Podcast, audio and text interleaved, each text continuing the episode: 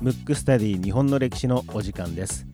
この番組は日本の歴史がとても好きな三名監視学マクトゥーブス代表の広瀬真一がムックムックラジオ代表の小川文吾に日本の歴史を教えていく形で進行していきます。番組ホームページや Apple Podcast、キャストボックス、ヒマラヤなどで聞けますのでエピソードデータをダウンロードしていただき皆様に合った聞き方でお楽しみください。それではスタートいたします。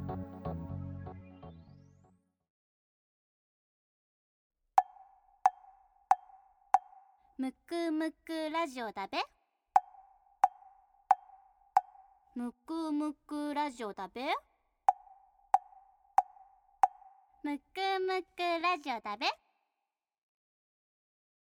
ムックスタディ日本の歴史、えー第22回目でございます。22回目はい。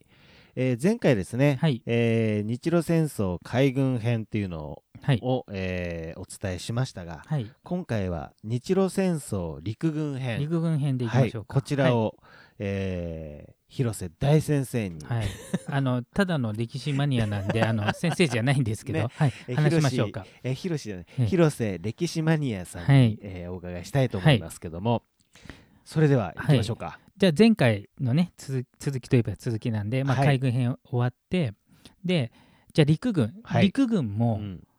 えっ、と当時陸軍の最強もおそらくロシアだからもうむちゃくちゃ強いんですよ。めちゃくちゃ強かったんですね。めちゃくちゃ強い強いし、うん。まあなんていうのへ兵器とかも違うんですけど、うんそれでもまあギリ引き分けというか、うんそれに持ち込んだ本当はね陸軍だけの活躍じゃないんでそれもちょっと話できたらなと思うんですけど、はい。まず陸軍に関しては先あの前回やった海軍は薩摩閥うん。で山本権兵衛っていう人が結構改革をして、まあ、古い人をこう退けて新しい優秀な人をつけて日日露戦争を望んだ。っうん。ていうのと同じように陸軍も陸軍は長州閥なんで、うん。長州藩出身あ出身者が多いんですけど、はい。でまず日本が近代化する上でね明治維新になった時に、うん。まあ、軍隊を強くしないといけないということで、はい。えー陸軍それまでは、えーイギリス式とか、うんまあ、あの幕末っていうのはうん。イギリスのう、ん。えー援助を受けたはい。薩長側が勝ったんで幕府側はフランスだったんですけど、よくよくヨーロッパを見た時に、実はその時から強かったのはプロイセンという国なんですうよ。ん。今でいうドイツ。うんうん。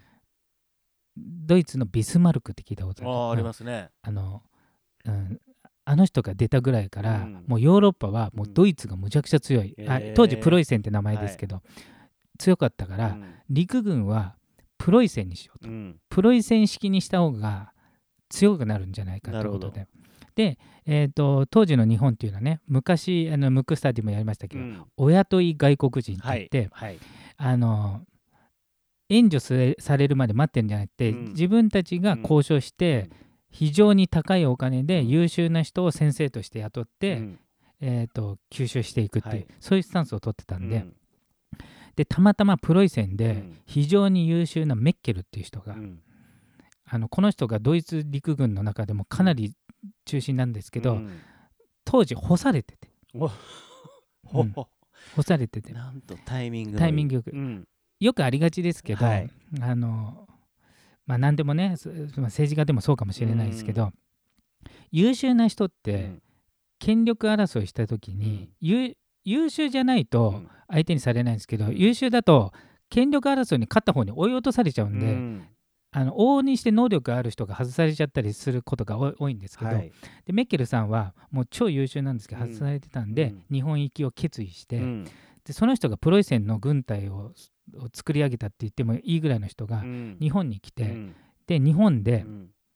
じゃあよりすぐりの若者にうん。教えてくれって言って、うん。陸軍学校の精鋭部隊を習わしてうん。勉強させてたわけですよ。そしたら、うん。横で聞いてた、うん。まあ当時おおじさんかおじいちゃんに近いうん。重鎮の人が、異常に能力がすごいって分かって その生徒よりあのあいつがすごいんじゃないかって言って それが児玉源太郎っていう人です。えー。うん。こうまあ不思議なご縁もあるそうそう。もちろんん生徒も優秀に育ったんだけど、うん。横で要するにお付きでいた人がうん。もうみるみるでこの児玉源太郎っていう人がうん。陸軍の改革に入るわけですよ。ん。ででこの人がものすごく、まあ、軍事の才能があって、うん。もうどんどんどんどん日本の軍隊を強くいってで作戦もたね参謀参謀総長も務めてたんで、うん。作戦もあさ主に陸軍の作戦考えたのは児玉源太郎。うん。でただその指揮を執る大将はべ別でいたんですけど、その参謀本部。で児玉源太郎はそのメッケルの、まあ、直弟子本当は弟子じゃないんですけど事実上の弟子になったんで、うん。その要するにプロイセン流のうん。最も強いヨーロッパを席巻している陸軍の考え方を取り入れて、うんでその児玉源太郎が非常に強くして、うんものすごくこうなんていうの改革したんですけど、うん。ただ現場の大将ではないんですよ。う。ん。現場の大将は別なんでで現場の大将のうち一人が乃木マレスケっていう人なんですよ。乃木マレスケは聞いたことある？僕はねないですね。ないですか？乃木さんじゃあ今なんかアイドルで乃木坂とかやってますよね、はいはいはいはい。あれなぜ乃木坂っていうと乃木乃神社神社があるじゃないですか。ああなるほど。あれの神様です後々あの前回は東郷神社になった東郷平八郎、はい。だから厳密に言えばあの人間が神様になってるんで、ん。あの神じゃないんですけど、うんうんうん。で、えー乃木神社も乃木マレスケなんで、うん。じゃあちなみに言うとこのちょっとまた脱線しますけど、うん。乃木マレスケはうん。非常に、えー、と厳格な教育を受けて、うん。超人格者なわけですよ。うん。それと同じくうん。乃木マレスケと同じ師匠にうん。習ってた人格者で有名な人がいるんですよ。うん。誰でしょう、絶対わかんないですよね。名前は知っててこの人も実は神様になってる。世田谷区で。世田谷区？え？で幕末の志士の松陰？そう松陰だから吉田松陰とうん。乃木マレスケ同じ師匠なんで、え2人とも神様作ったっていう超人格者でうん。どれぐらい人格者っていうと、うん。もう徹底的にうん。公のために働く人を教育、うん。だから自分をなくせっていう教育なんで、うん。例えば蚊が止まってパチってやっただけで死ぬほどぶん殴られた。恐ろしい。そうで蚊に刺されてかゆいのは、うん。国なのかお前なのかって言われああてなるほど。お前のことを優先すんなっていう。なるほど。だからもう今でいうもうなんつうのもう虐待に近いうん。感じで受けてでも2人とも神様になってますけど、うん。それぐらい人格者で、うん。なんですけどあの長州罰だからそのまま大将になったんですけど、うん。ちょっと軍事的な能力があまりないんですよ。で203高地っていう高台をロシア軍と日本軍がこうどっちが取るかと、うん。そこを取った方が優位要するに高いとこから大砲で撃てるんで、うん。有利になるってことでそこの攻防するんですけど、日本兵はちょっと精神論で、うん。でロシア軍は最新鋭の武器持ってるから、うん。要するになんか「俺や!」って突撃するけど向こう武器持ってるからもう簡単にボロボロボロボロ何万人も死んでいくんですよ。うん。ただし乃木大将自体は、うん。まあいろんな大将いて今たまたまそこの場面の話をしてますけど、めちゃくちゃな人格者なんで、あの兵隊からは非常に慕われてるんですけど、作戦とか軍事感覚はちょっと弱いんで、ボロボロ死んでいっちゃうんですよ。ちなみにあの艦船武官って言って当時って戦争すると必ずススパイ兼なんかちょっと参考にするためにいろんな国がその大将のお付きになってるんですよ。うん。で、えー、とその乃木さんについてたうん。アメリカの艦船武官っていう要するに当事者じゃない国はう、ん。要するにその作戦をどういうふうに立てたかって研究したいから、うん。で日本も、えー、とアメリカの戦い方の時にそこに艦船武官って行くんですけど、うん。要するに、えー、と学びに行く、まあ、広ければ学びに行くみたいな、うんその人が手記に残してんだけど、うん生きてる神様を初めて見ましたってぐらい人格者なの。えー。乃木マレスケさん。のきまでもうとてつもなく、うん。ただあまりにも死んでいくから、部下が。お。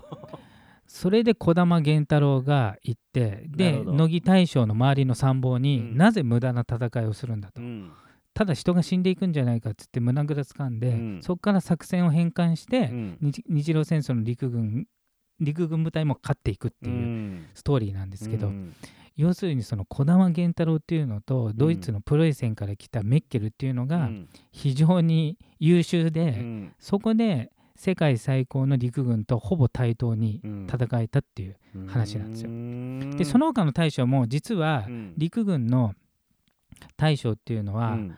えー、と薩摩あさ長州閥でありながらいろんな藩の人がそのまま大将になってるんではい。例えば、えー、と幕府側についた、うん。要するに明治政府からすると敵対したし藩うのん。若い人優秀な人も大将になってたりして、うんだからね割と陸軍も含めて海軍も、うん。あの大きくは長州閥薩摩閥ってありましたけど、あのそれ以外にも抜擢してうん。優秀なところに就いたっていうことですね。ね。だから海軍でいう作戦の神様の秋山実之、うん陸軍でいうと児玉源太郎、うん。ちなみに2人ともあまりの辛悩うにん。戦争で勝った直後に死んでますから、うん。あの急死、うん。うん。あえまあ、ほとんどストレスで、うん。うん。そんぐらい生も根も突き跳ねて戦ったと。まあそりゃそうですよね。でねもう一個すごいのが、はい。まあそれが武力の戦いじゃない。うん。でもう一つ今の日本だと考えられないけど、うん実はスパイ活動が半端じゃなくて、うん。優秀で。いいですね。僕ねそういう話好きでしょ？好きですうねん。じゃあなぜ海軍と陸軍がね、まあはい。ほぼ五分の戦いってやや日本優勢な段階で、うん。なぜロシアが手を引いたかって話なんですけど、実は引かざるを引かないとダメな理由を作ったんですよ。なるほど。ていうかできちゃったんですよ。で当時ってロマノフ王朝かな？だからあのロシアの王政だったんですよ。うん。でロシア革命ってならなかった？はいうん。習いました。でロシア革命で王様が処刑されて、うん。そのままソビエトになるんですけど、うん。その反乱分子のうん。ほとんどが日本がやったのよ。うん。日本が裏面工作で、うん。そのテロリストにガンガン金を渡して、あと組織もつなげて、うん。いろんなあの個別に戦ってたのを組織を作って、裏工作をして、えーロシアがた、えー、と戦ってる間に、ロシアの首都にそういうテロを起こすような、うん。要するに革命を起こすような種をボンボンボンボン撒いて、結局それが大きくなって要するに王様が危ないから戦争どころじゃないっていう状態まで作って、うん。それも日本が大体やったんですよ。へー。その合わせ技で勝ったまあ、勝ったというかギリギリに持ち込んで、で最後うにん。これ以上やったら日本ももう限界だから、うんちょっと優勢なうちに講和を持ち込みたいって言った時に、でロシアはギリ戦おうと思えば戦えたで戦ってたら多分日本は多分反撃食らって負けてたと思うんですけど、うん僕は。その時に仲介にアメリカを立てて、うん。でアメリカは当時セオドア・ルーズベルトっていう人だったね、うんあのアメリカって有名な大統領ルーズベルト2人いて、うん。フランクリン・ルーズベルトうとん。セオドア・ルーズベルトっていう人がいて、うん。えー、と古い人ですね、うん。あの前のうんうん。え終戦直後もルーズベルトなんです。よその人と違うルーズベルトなんですけど、うん。あ第二次世界大戦のうん。終戦の時のルーズベルトとは違う、はい。1個前のルーズベルトと語学友だった、ハーバード大学かなんかで一緒だった。うん。金子健太郎っていうのが、うん。アメリカ大統領を説得して、うん。で仲介に乗り出させて、うん。日本有利なようにしたと、ちなみにロシア革命をうん。裏面工作した陸軍のうん。明石、明石元次郎かな、うん。その人は一度も戦争経験せずに陸軍大将までなってるんで、なかなかですね。うん。だからもう強烈なスパイですね。そうですよね。あもちろんあの捕まったら処刑なんで、うん。命がけの仕事なんですけど、うんだから実は海軍、うん陸軍、うん。裏面のスパイ活動を、あとアメリカ大統領でえー動かす、うんえー、と交渉、うん。その4つでうん。勝ったようなもんなんです。よ。うん。でもある意味そこのそれぞれのまあなんていうんですかね、えー人材っていうのうがん。ちゃんといたっていうことですよね。そうそうそう。いたし、うん。人材もちゃんと育成してたし、うん。その人が力発揮できるように、要するに今だとちなんで権力はあるのにうん。力がない人がこうなんか邪魔する時あるじゃない、うんうんうんうんそういうことはなういわけ。んなんかじゃあある意味なんだろうほ本当の実力主義というかしっかりとそうそうそうそうそういう環境が整ってたんですね。そうだから要するにあの現場に動く人とさ、うん責任者って、まあ、どの時代も違うじゃない。うんだから例えば海軍っていう総責任者は西郷嗣道だけど、うん。現場は山本権兵衛にさせて、うん。責任だけ取って、うん。一切の何もだからこの人が働きやすいような動きしかしない、し多分陸軍も児玉源太郎がうん。全部の人が力を出しやすいようにしたし、うん。そうそうそう。やっぱりそういう環境を作るっていうのが素晴らしいですね。そうそう。だからある意味、うんあのその前に、まあ、ラジオでもやりました、西南戦争って言ってね、うんうん。西郷さんが死んじゃった話で、それ明治10年で、うん。いわゆるあの勝った側の明治うのん。重要な人物も明治10年で死んでるんで、うん結局全員フレッシュうにん。なりやすい環境ではあったと思うんですよ。うんうんうん。うん。へえちょっとなんかうまく噛み合ったってことですね。そうそうそう。あと今ってなんかどっちかというと日本って、うん。あの現代だとね、うん。アメリカの言いなりで独自の考えがないようなうん。イメージですけど、うん。当時はうん。もう自分たちで仕掛けていって、うん。なんか裏面工作もしてそうですよね。えでもこうしていくっていう方針のもとうん。に全員が動いたっていううん。感じの、まあそこが1回目のピークですね。なるほどですね。いやーちょっとね面白いですね。うんまあ僕はちょっとそのスパイとかっていうそ言葉に。うだからね意外とね明石元次郎とか調べると、あと多分その当然誰も知らない裏面工作なんでうんあの日本の教科書にも載ってませんけど、うんうん陸軍大将出てきますよ。うんうんあ出てきましたね。うん明石元次郎さん。そうとかあと、まあ、山本権兵衛さんはね後々うん。政治家になって総理大臣までなってるんで、うん。まあ知ってる方も多いとは思うんですけど、うん。えーちょっと楽しいですね。いやいやいや、なんか、じゃあ、日露戦、あの、熊さんからのね、はい、あの、リクエストの東郷平八郎から、うん。えー日露戦争というちょっと大枠でうん。お話ししてきましたが、そうですね。ちょっと面白いなと。そうですね。だから日露戦争のこ功労者というかは、まあ、海軍でいうと山本権兵衛、えー東郷平八郎あの作戦考えた秋山実うん、之、で陸軍でいうとこ、えー児玉源太郎。うん。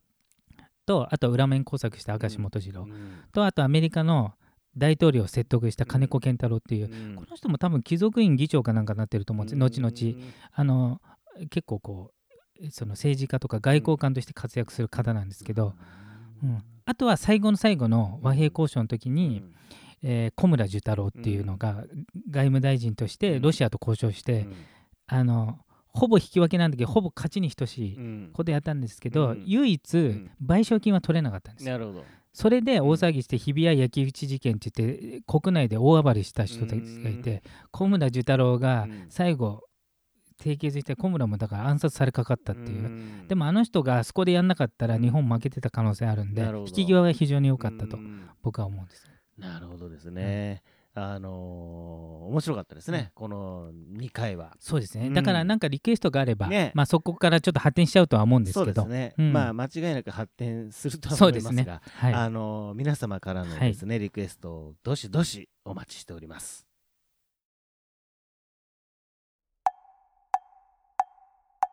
むくむくラジオだべむくむくラジオだべ？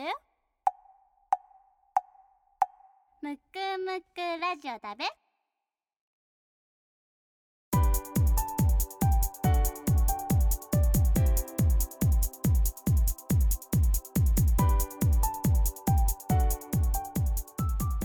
エンディングです。この人物を聞きたいというリクエストがあれば、番組ホームページの方よりよろしくお願いいたします。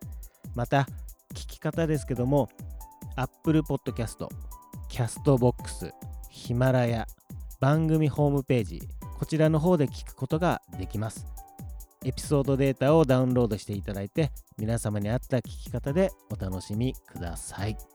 それでは、また次回。